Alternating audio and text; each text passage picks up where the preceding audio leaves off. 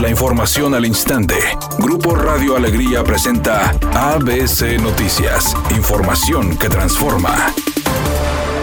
Aunque no ha sido aprobada la reforma eléctrica y afecta la competitividad del país, afirmó el alcalde de Apodaca, César Garza, municipio que alberga la mayor cantidad de parques industriales de Nuevo León. Además, señaló que la iniciativa enviada por el presidente Andrés Manuel López Obrador comenzó a ahuyentar las inversiones en generación y distribución de energía eléctrica, afectando las zonas más competitivas del país. Zonas industriales de Apodaca, del Bajío, Silao, Guanajuato, de Querétaro, de Tijuana, están paralizadas. No se puede desarrollar proyectos industriales porque no hay suministro ministro de Energía, no hay distribución. ¿Por qué no hay distribución? Porque la comisión no tiene dinero.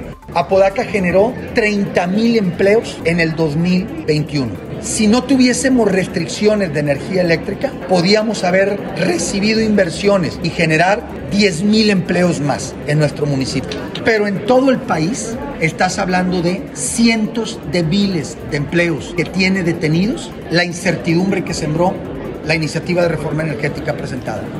El presidente López Obrador informó que la Secretaría de la Defensa Nacional estará a cargo de la seguridad de las aduanas en los estados de la franja fronteriza norte del país. Dijo que oficiales y soldados velarán por la seguridad de las aduanas y que no haya corrupción. Que las aduanas no sean botín y que se tenga un manejo honesto en las aduanas. La Organización Mundial de la Salud advirtió este viernes contra la peligrosa narrativa de que la pandemia está llegando a su fin, debido a la alta tasa de vacunación en algunos países y la menor severidad de la variante Omicron, alertando de que las condiciones actuales con los sistemas sanitarios de muchos países saturados y escasa vigilancia sobre la evolución del virus son favorables al desarrollo de variantes más contagiosas y peligrosas. No obstante, el organismo destacó que sí es posible controlar la emergencia sanitaria que se experimenta a escala global, al existir la voluntad de hacerlo cuantificando en 60 mil millones de dólares el precio de poner fin a dicha emergencia, cantidad que no es nada en comparación con el impacto social y económico de la pandemia. Además, enumeró los pilares para mejorar esta situación, una mejora de la gobernanza global, más financiamiento para la arquitectura sanitaria internacional y el desarrollo de herramientas y sistemas más robustos para detectar y responder rápidamente a pandemias y epidemias.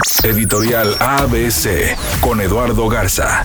Un error histórico de la pasada administración independiente haber cancelado el proyecto hidráulico Monterrey 6 que traería agua a Nuevo León del río Pánuco. Ahora, cinco años después de la decisión del gobierno del Bronco y ante una crisis de agua, tiene que entrar la Federación, Nuevo León, Coahuila, Tamaulipas y la iniciativa privada a retomar el proyecto para garantizar por lo menos 50 años más del vital líquido. Así están las cosas en blanco y negro en el tema del agua en Nuevo León.